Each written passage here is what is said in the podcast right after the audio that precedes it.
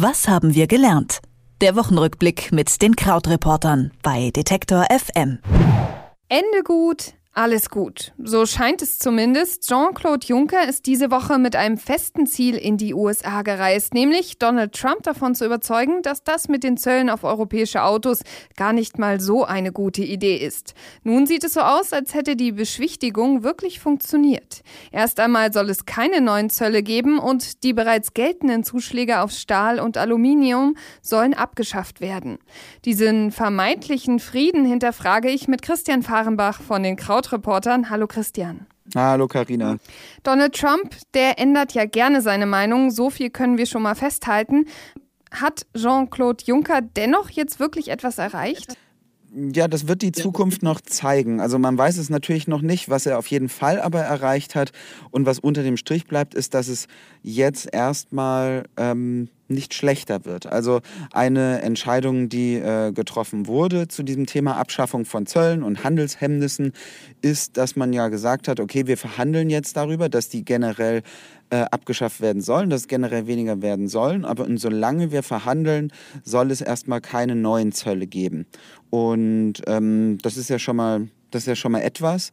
Aber wir haben eben in der Vergangenheit auch gesehen, dass gar nicht so oft jetzt was geworden ist aus diesen groß angekündigten Ergebnissen, wenn Donald Trump sich mit anderen internationalen Politikern getroffen hat. Also wenn man mal nach Nordkorea schaut, wo äh, Donald Trump äh, gesagt hat, die atomare Gefahr ist vorbei, hat jetzt gerade Außenminister ähm, Pompeo am Mittwoch gesagt, naja, das Land äh, arbeitet immer noch daran, dass halt Nuklearmaterial aufbereitet wird, aber es gäbe halt große diplomatische Fortschritte, wo aber auch dann nicht näher gesagt wird, äh, worum es sich da genau handelt.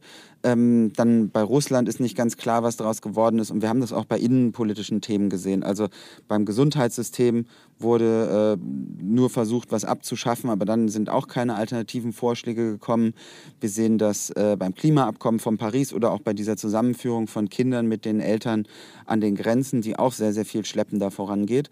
Also insofern weiß man da nicht, was jetzt tatsächlich daraus wird, aber ähm, es sieht ein wenig so aus, als ob Jean-Claude Juncker ganz gut mit äh, Trump habe umgehen können. Und da gab es vielleicht noch das als letztes am Rande, einen kleinen äh, einen kleinen Bericht in Wall Street Journal, in dem erklärt wurde, dass tatsächlich Juncker Farbkärtchen vorbereitet hatte mit einfachen Erklärungen für politische Fragen, äh, um Donald Trump leichter ähm, ja, erläutern zu können, worum es denn geht.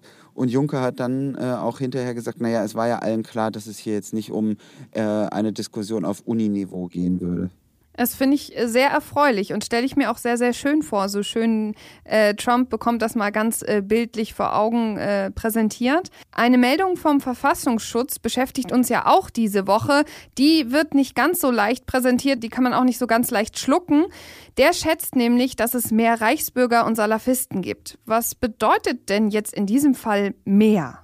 Also in diesem Fall bedeutet mehr, dass äh, die Zahlen von Reichsbürger und Salafisten steigen, aber möglicherweise gar nicht so sehr klar ist, ob das tatsächlich zwei Gruppen sind, die größer geworden sind. Also ähm, wenn wir es uns anschauen, bei den Reichsbürgern ist es so, dass eben im aktuellen Verfassungsschutzbericht steht, dass es rund 16.500 Reichsbürger gäbe.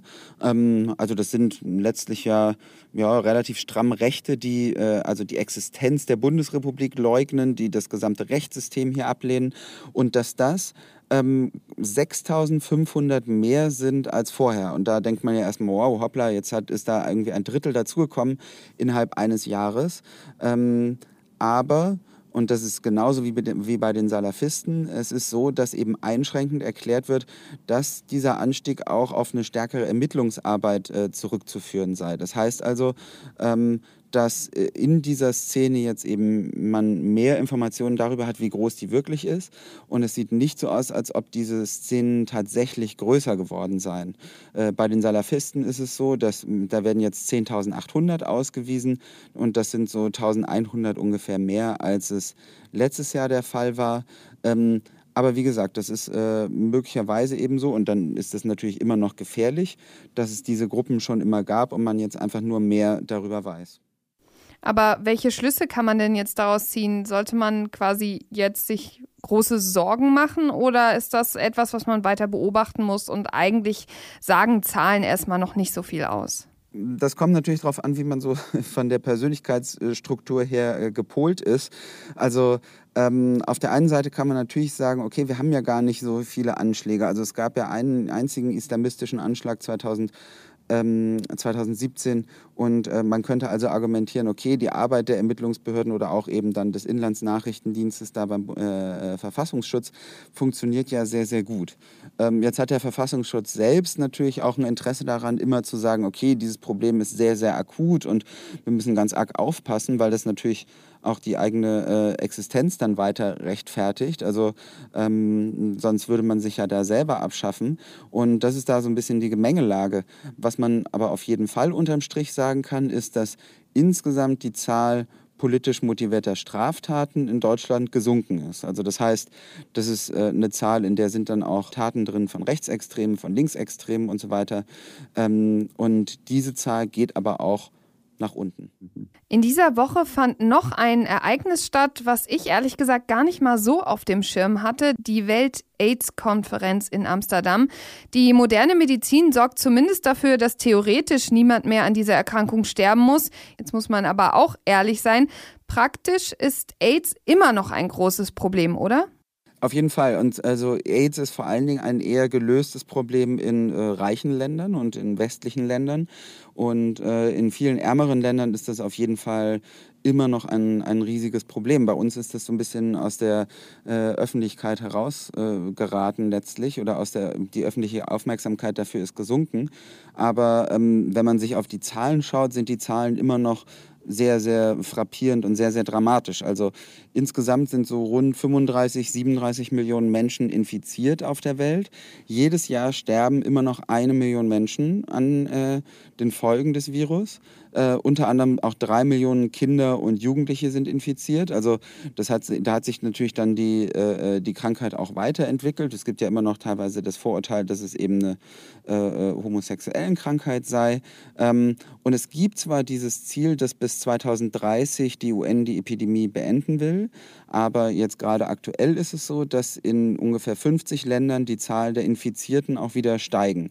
Ja, also auf dieser Konferenz wurde eben zum Beispiel kritisiert, dass es einfach in sehr vielen Ländern immer noch am politischen Willen fehlt. Also ähm, da gibt es ja auch eine große Stigmatisierung von Betroffenen, dass es auch an Geld fehlt, äh, das zu bekämpfen oder eben um Medikamente zur Verfügung zu stellen. Und äh, insgesamt ist es also eben so, dass man überleben könnte und auch sehr lange ganz normal leben könnte mit Hilfe von Medikamenten. Also es ist tatsächlich auch so, dass die Lebenserwartung von chronisch AIDS-Kranken und Nicht-Infizierten in den Ländern mit einer sehr guten medizinischen Versorgung auch beinahe gleich ist aber ähm, dass es eben dann neue Länder gibt, die nicht genug darauf schauen. Und äh, vor allen Dingen zum Beispiel ging es bei der Konferenz dann da um Osteuropa und Zentralasien. Also da ist es auch so, dass die Debatte sich so ein bisschen wegbewegt von Afrika in den letzten Jahrzehnten und hin äh, auf diese anderen Gebiete. Also äh, unterm Strich eben ein Thema, was längst noch nicht so gelöst ist, wie es sich für uns manchmal anfühlt. Über die Ergebnisse des Treffens von Juncker und Trump, die steigenden Zahlen von Salafisten und Reichsbürgern sowie die Welt-AIDS-Konferenz habe ich mit Christian Fahrenbach von den Krautreportern gesprochen. Vielen Dank dafür. Vielen Dank, Karina. Tschüss. Was haben wir gelernt? Der Wochenrückblick mit den Krautreportern bei Detektor FM.